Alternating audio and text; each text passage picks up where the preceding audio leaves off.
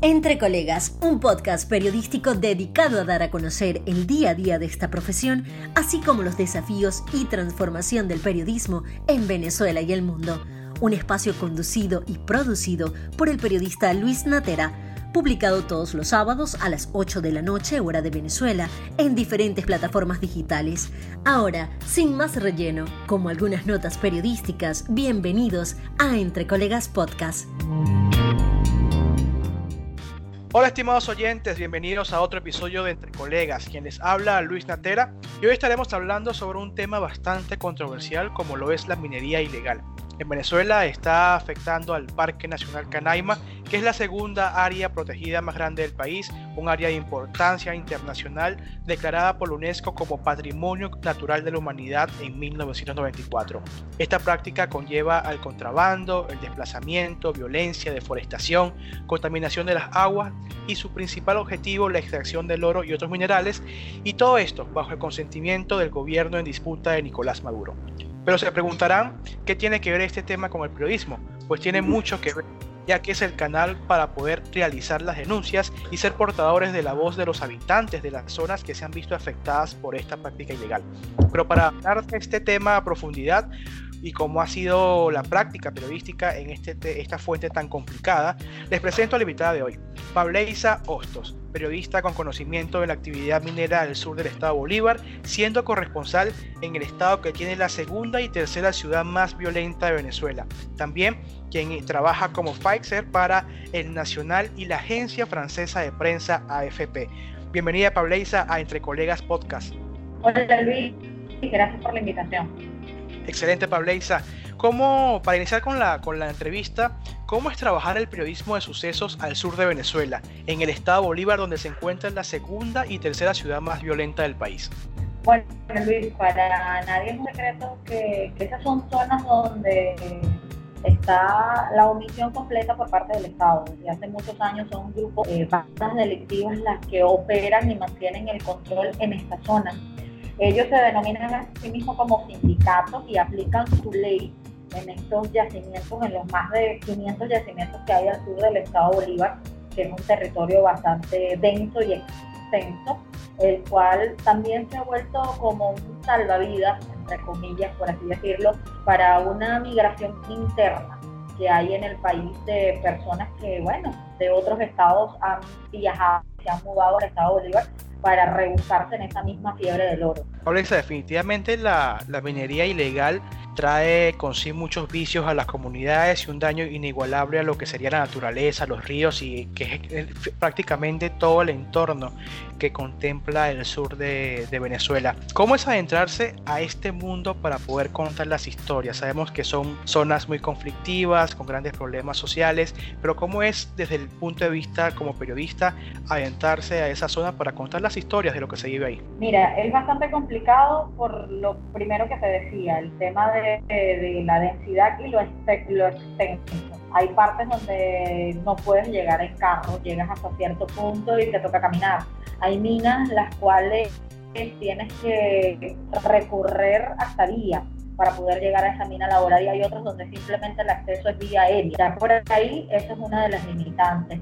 La segunda, esto mismo que te comentaba al inicio, el hecho de que bandas delictivas tengan el poder o el control en esta zona, hacen que uno como periodista deba de solicitar un permiso para poder ingresar a esta zona a escuchar las historias que, que se quieren o lo que quiere expresar la gente pero a su vez también genera un riesgo, no solo para uno como, como comunicador, como reportero, como periodista, sino también para la gente que te habla, porque en muchos de los casos como ellos mismos dicen, no sé quién puede ser contraproducente por, para ellos lo que le estén comentando a uno, les puede generar un problema. Por cosas como esta, allá eh, hay, o sea, es aplicar, ellos te aplican y en muchos de los casos, por ejemplo, si robas te multan o te dan una paliza para que no lo vuelvas a hacer sea, ellos aplican sus reglas y hablar o hablar más de la cuenta implica un castigo. Entonces, obviamente, la gente teme por su vida y se resguarda mucho de hablar. Entonces, uno como periodista también debe de cuidar esos detalles, ¿sabes? Y sobre todo la integridad de uno, porque ya cuando entras a esa zona, eh, ya tú quedas a la buena de Dios, por así decirlo, porque no hay un organismo de seguridad que puedas acudir al momento para resguardarte o para que te resguarden. Y estás bajo la tutela de lo que ellos decidan, hasta dónde te dejen llegar y lo que puedas hacer y también tienes otras, eh, otro factor en contra que en muchas de estas zonas te quedas completamente sin cobertura. No solamente tenemos el problema de, de, la seguridad y del conflicto, sino que también las comunicaciones, que bueno, como hemos podido estar teniendo problemas eh, en, esta, en esta entrevista que estoy haciendo, ha sido todo un proceso para poder conectarnos. Pero también tenemos eh, la información, Pableisa, de que obviamente sabemos que es un proceso muy arduo poder llegar a esta información, poder llegar a estas zonas, pero también hay un proceso de satisfacción. Te comentaba que de que eh, tu trabajo de los mineros de, de Tumeremo, esa masacre que, que se vivió, eh, creo que fue una de las, de las primeras, luego de que se iniciara el arco minero, eh, te llevó a participar por el premio de Gabriel García Márquez. ¿Cómo fue esa, esa, esa emoción o, o, saber que algo tan complicado, tan complejo, tan difícil llegó a ser postulado para ese premio tan importante en el periodismo? Mira, eh, si tú me pusieras a escoger eh, sobre algún hecho que me haya impactado más en este tiempo que tengo haciendo la fuente de sucesos, que ya son más de tres años, sin duda alguna diría que esa. En parte porque yo siempre he dicho que la fuente de sucesos no es una fuente que yo escogí, que ella me escogió a mí, porque yo cuando inicié a ejercer lo hice fue en la, en la fuente deportiva, estuve dos años y medio, casi tres, eh, cubriendo fútbol. Luego pasé por distintas fuentes y la de sucesos siempre la veía con recelo, porque a pesar de ser comunicadora, me costaba leer esa fuente. Yo había querido siempre trabajar en el Correo del Caroní y bueno, la vacante que se abrió era por sucesos y bueno, no, no desperdicié la oportunidad, pues para ir haciendo este cuento corto, yo tenía tan solo un año de, estar haciendo las fechas cuando me toca eh, cubrir la masacre de Tumeremo, ver todos esos ataúdes en fila, eh, familiarte con, hacerte eh, parte de la familia, conocer sus historias, porque bueno, prácticamente nos mudamos para Tumeremo. Y, y ver el precedente que tiene eso, que la voz de la gente se escuche porque nosotros simplemente somos un canal. Pónchale, a la, a la vez fue una alegría y a la vez una tristeza, porque evidentemente fue algo muy triste, muy, muy fuerte para el Estado, porque más allá de que siempre se escuche que existen masacres, esto confirmaba esas teorías y esos rumores, por así decirlo, que muchas veces se habían denunciado. Evidentemente, tener tan poco tiempo cubriendo la fuente y ser nominado a un premio de esa índole, significó mucho, pero no, más, no tanto para mí, sino para la gente. Saber cómo su voz, el que alzaran la voz para denunciar lo que estaba pasando, llegara a esa índole, mira, fue satisfactorio, sin duda alguna. Pero la masacre de Tumerón a mí me marcó en muchos sentidos. Primero eso, el tema de las familias. Segundo, las amenazas, porque de verdad que, que también hubo amenazas, recibí amenazas por las denuncias que se hicieron. Eh, todo ese tema fue bastante complicado, pero bueno, sí, a la larga tuvo su, tiene todavía su, recuerdo agradable dentro de todo lo que cabe. Hace poco fui a Tumeremo, como hace dos meses, y estuve, fui y vi a, uno de los familiares de estas víctimas y sentir ese abrazo, esta otra vez estas palabras de agradecimiento por algo que ya pasó hace años, sin duda alguna reconforta. Sí, definitivamente, Pableisa, eh, ahí como, como denominamos nosotros en Venezuela, el periodismo es una es la comunicación social, es llevar, eh, llevar ese sentido social, ese sentido común de poder llevar las denuncias, las voces de esas personas que necesitaban. Porque eh, te pregunto, ¿qué marcó la diferencia con esa masacre de Tumeremo que sabíamos o se sabe de que anteriormente han habido otros sucesos muy parecidos, pero ¿cuál fue desde el punto de vista periodístico que tú pudiste haber captado ahí durante los días que estuviste ahí en, en Tumeremo?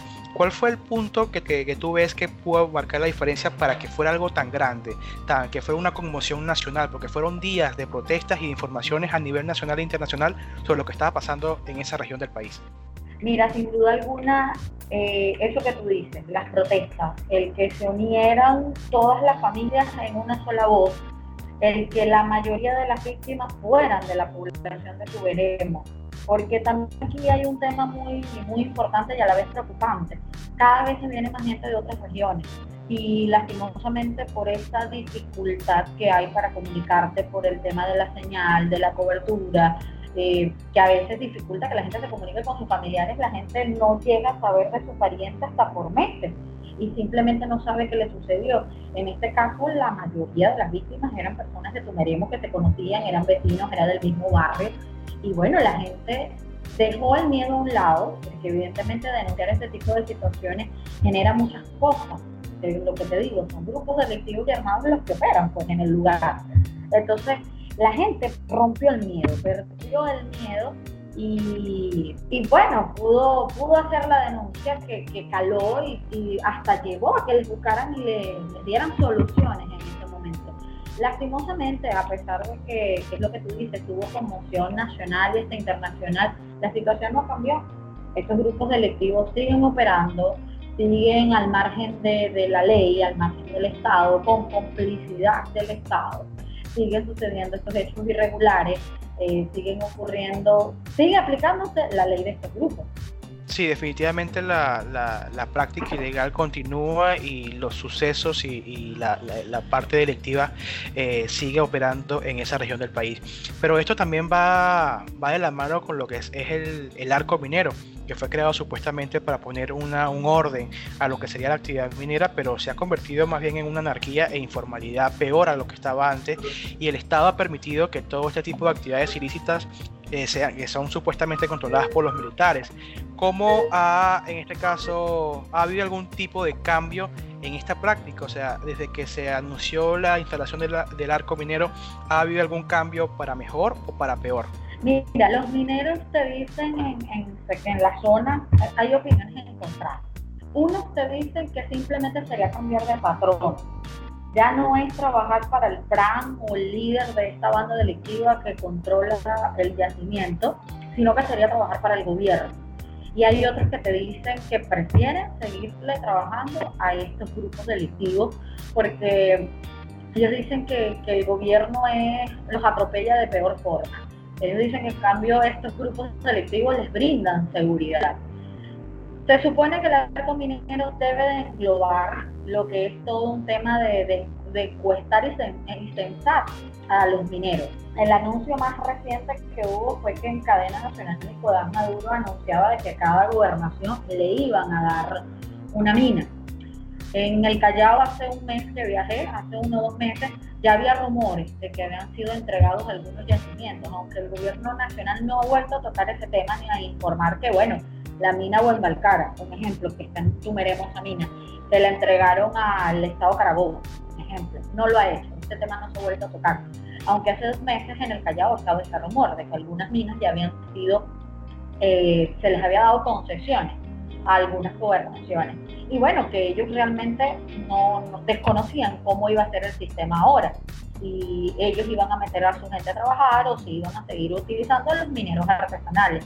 También se ven vehículos de, gobernaciones nacionales de, otros estados del, del, país en estas zonas mineras. Tampoco hay explicación de por qué, que es que efectivamente ya se están dando estas concesiones o qué.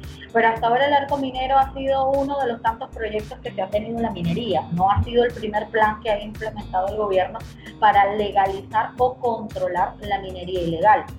Y como te digo, eh, controlarla quitarle el poder a estos, a estos sujetos que tienen años en estas zonas va a ser un tema bastante complicado, porque cuando estaba la OLP, Diosdado Cabello en una cadena eh, a mediados de septiembre del 2016-17 anunciaba que bueno, le habían asignado liberar las zonas del sur eh, de todos estos grupos delictivos que iba a entrar la OLP. Efectivamente, hubo operaciones de estas, pero eso no acabó el franato ni la anarquía que existe en esa zona todo continúa, o sea, no, parece haber cambiado eh, en absoluto para, para mejor o para, para poder darle solución a, esas comunidades. Pablisa, también ya con el tema de la práctica periodística, no solamente te dedicas al, tema de la, de la minería, sino que también te dedicas a, lo que sería la cobertura de sucesos. Eh, el periodismo en Venezuela ha sido muy golpeado en todas sus fuentes y dándole cobertura a esta fuente, imagino que en múltiples oportunidades te han intentado agredir o impedido realizar alguna cobertura. ¿Cómo ha sido llevar esta situación? Mira, hacer la fuente de sucesos en Venezuela no es distinta a otra, es una proeza. Primero porque desde hace muchos años el gobierno no ofrece cifras oficiales de homicidios, delitos, eh, nada por el estilo. Lo que ha hecho que el periodista empiece a hacer su base de datos de homicidios, de, delitos, para poder al menos saber cuántos al mes pueden, son asesinados, pues en uno de, como tú dices, en, uno de los países más violentos del mundo. Aunado a esto, eh, el tema de las fuentes. Sabes que, que, bueno, hablar o tener alguna fuente en, este tema de seguridad puede generar muchas cosas. Dejar primero en evidencia tu fuente de, cierta información que te pase o hasta ti en temas de riesgo, como tú bien hiciste referencia, eh, a veces informar en este país se vuelve que te pongan en la mira, ¿no? Y que, que se en estos organismos estén muy atentos a lo que uno hace y, a veces hablar puede ser contraproducente para uno, pero bueno, evidentemente ese es nuestro deber y ese es para lo que uno estudió. Nuestro deber es informar. Entonces, sí recibes agresiones a veces, no necesariamente del organismo policial, sino también de las familias. A veces las familias, eh, en medio de su dolor, que también hay que entenderlo, creen que uno es el culpable de lo que pasó. Y, no es así. También son, terminamos atendiendo unas víctimas de, todo este tema de, inseguridad que a la final nos afecta a todos y que va en escalada. Y eso es lo que, lo que más preocupa y lo que más duele. Sí, ese, ese rechazo mismo por, por, la familia o, por lo que tú vas a buscar, eh, llegas al sitio, en este caso es, por esas personas, por esas familias, a veces ese rechazo tiende a, marcar eh, un, fuerte precedente. Pableisa, eh, bueno, en Venezuela a mí nunca me tocó cubrir sucesos, pero me, intriga mucho ese manejo de la fuente. Son fuentes policiales, fuentes muy ligadas a, los organismos de seguridad y que día a día te toca confrontar con ellos, incluso a veces hasta tener impases, pero cómo eh, desde la fuente de sucesos puedes mantener ese contacto y cómo haces la verificación de, de, las informaciones que te pueden llegar por diferentes canales para poder hacer el chequeo y bueno, decir, bueno, si me atrevo con esta persona a, publicar la información a pesar de que no hay mayor, mayores detalles eh, que me puedan brindar o no he podido confirmar con otras personas. Bueno, bien dice un dicho en el periodismo, que si tu mamá te dice que te quiere, confírmalo con otras fuentes. Yo cuando me tocan casos que son bastante delicados, lo confirmo hasta con tres, tres o cuatro fuentes distintas.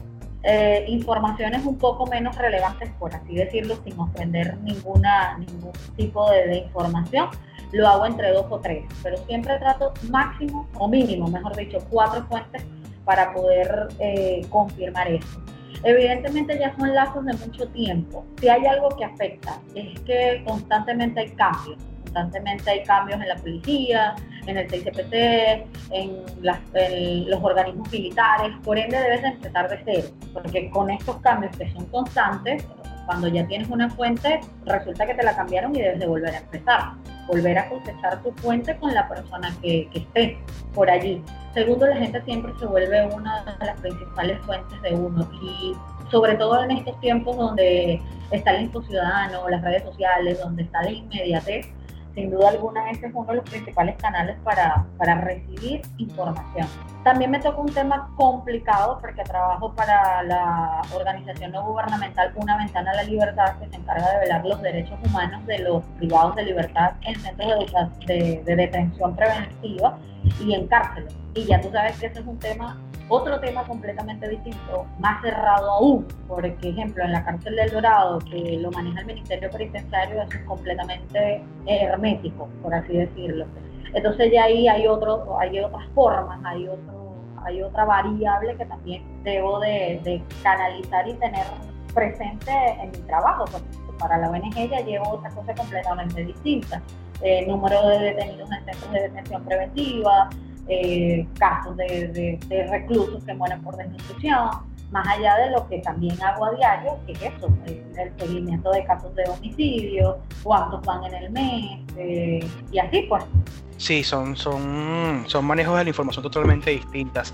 Pableza, y también hablando sobre el manejo de la información, eh, en el periodismo a veces hay muchos estigmas en diferenciar trabajar para un medio regional para un medio nacional y para un medio internacional. En este caso tú trabajas para, para los tres. ¿Cómo, cómo marcas la, la diferencia o en este caso para quienes escuchan que no manejan también el, el periodismo, cómo, cómo pues, se puede manejar un periodista esos tres diferentes medios, esos tres canales, un medio regional, un medio nacional y un medio internacional como lo es la agencia francesa de prensa? Mira, con la agencia francesa no son cosas tan locales, ¿sabes? Ya cuando trabajas para una agencia eh, tienes que enfocarte en historias que no sean tan locales, sino que también tengan un impacto nacional e internacional. Con ello me encargo de hacer videos, hacer historias en video apoyándome con texto. Ya para el nacional, ya es más que todo eh, reportajes escritos, hago reportajes escritos e investigaciones escritas. Entonces, hay que, es esto, lo que tú dices, entender que cada medio es distinto y cada línea editorial o cada eh, información que busca es completamente distinta. Ahorita con este tema del coronavirus, eh, evidentemente en la agencia se trabaja en conjunto. Varios corresponsales que estamos en zonas fronterizas, entonces estamos en un grupo y se va fluyendo información de lo que se va viendo distinto a, en cada estado. Eh, no sé, como, no sé qué decirte como ejemplo. En mi caso, cuando anunciaron el primer caso en Brasil, que ya estaba muy cerca de mí, que qué medidas o qué cambios ya se estaban aplicando aquí en el estado, si ya la gente había empezado a comprar su mascarilla, el tapabocas, ya lleva, lleva otra sintonía, pues ya la forma de construir la historia es muy distinta, porque para el nacional escribo, pero ya para la agencia debo de hacerlo en video debo construir la en video. Y entonces para mí eso al inicio me costó un poco, porque yo salí con mención periodismo, no salí audiovisual, y me tocó aprender, me tocó aprender mucho eh, sobre la marcha, de cómo hacer las tomas, cómo, aunque lo vi una o dos materias sobre eso, no es lo mismo cuando ya tienes toda la especialización. Entonces, bueno, no voy a negar que la agencia también ha sido una escuela, ha sido un aprendizaje completo. Sí, bueno, hay algo que tú mencionas ahí que es muy, muy, muy típico, es cuando uno, por lo menos en mi caso, yo me formé para periodismo audiovisual y bueno, gracias a Dios siempre me mantuve en, esa línea, radio, televisión, también obviamente lo que nos ha tocado a todos, eh, lo que sería la, prensa escrita para, para, portales web y redes sociales. Y ahí te pregunto, tú eres muy activa actualmente en las redes sociales, te veo en Instagram, te veo en Twitter y sobre todo la gente confía mucho en ti cuando publicas una información sobre sucesos. ¿Cómo ha sido ese camino para poder tener esa, esa confianza o esa fidelidad de los seguidores y también para, para evitar caer en, en los famosos fake news que ahora abundan bastante en las redes sociales? Mira, te admito que eso ha sido una de, los, de las cosas que más me ha costado. ¿Sabes? Cuando la gente te dice, mira, si tú lo dices porque es verdad, ahí ya uno tiene más responsabilidad. Por eso te digo, eh, lo confirmo con dos, tres y hasta cuatro fuentes y hasta todas las que pueda confirmarlo, porque tienes una responsabilidad con la gente. Y el nombre que está saliendo es el de uno. Entonces la responsabilidad la lleva uno. Y le digo a la gente que debe de entender que también somos humanos y que nuestras fuentes también son humanas y a veces se nos pueden escapar cosas. Eh, recientemente lo que sí me ha, me ha pegado es que eh, la gente se le olvida que somos periodistas y nuestro deber es informar, ya sea de un lado o sea del otro. O sea, debemos de informar, no, no, no es que pertenecemos a un bando, no, no, no, nosotros nos debemos a la gente y nuestro deber es ese, informarlos y que sean ellos los que opinen y saquen sus conclusiones. Entonces, sí, las, como te digo, las redes vuelven una inmediatez, pero también te genera eso, responsabilidad, tener que lidiar con comentarios que, que bueno, a veces no son tan agradables. Pero bueno, hay, uno no puede complacer a todo el mundo. A todo el mundo no le va a gustar su trabajo, a todo el mundo no le va a parecer como lo hace a todo el mundo no, no, le va a gustar o sí le va a gustar y uno debe aprender a lidiar con eso. Y trato de estar muy activa en redes porque se ha vuelto una de las principales formas de la gente estar comunicada. Y en estos tiempos de cuarentena eh, aún más, porque pasan más tiempo en casa, más tiempo pegado al teléfono y es la forma en la que más consumen información. Entonces eh, trato de, de que estén al día, por así decirlo, con, la información de no solo lo que pasa en mi estado, en Instagram y en Twitter trato también de, manejar información de, a nivel nacional, pues, para que también sea un canal para esa gente que, que me lee y me sigue y no solo busca el suceso en Bolívar, sino que también tal vez pueda conseguir uno de Caracas o de otro estado. Así es, Pableisa. Bueno, agradecido, Pableisa, por aceptar la invitación a Entre Colegas Podcast y por conversar sobre este tema tan controversial y que considero es una de las fuentes más difíciles de trabajar por todos los riesgos que, que implica. Para despedirnos y superando todos los problemas de conectividad que nos han pasado el día de hoy, un mensaje final a todos nuestros oyentes. Mira, sin duda alguna, mi mensaje es el mismo que digo y eh, cada vez que me invitan a una entrevista o a un foro. A veces las crisis sacan lo peor de uno. Tratemos de que no sea así. Mantengámonos positivos, aunque a veces no, a veces parece imposible. Y tratemos siempre de tener una mano. Eh, ya desde hace muchos años nos han hecho daño, ya, ya está bueno este gentilicio, esa buena vida que siempre nos caracteriza. Y recordemos que al final de todos somos hermanos, todos somos venezolanos y donde nos paremos en cualquier parte del mundo, la gente nos reconoce por eso, que somos venezolanos y eso es lo que nos ha caracterizado. Hagamos el bien. Y a mis amigos, colegas que, ejercen esta profesión y sobre todo en Venezuela, antes de ser periodista debemos ser buenas personas. Esta frase de, otro periodista que ha sido la que me periodista se ve buenos periodistas.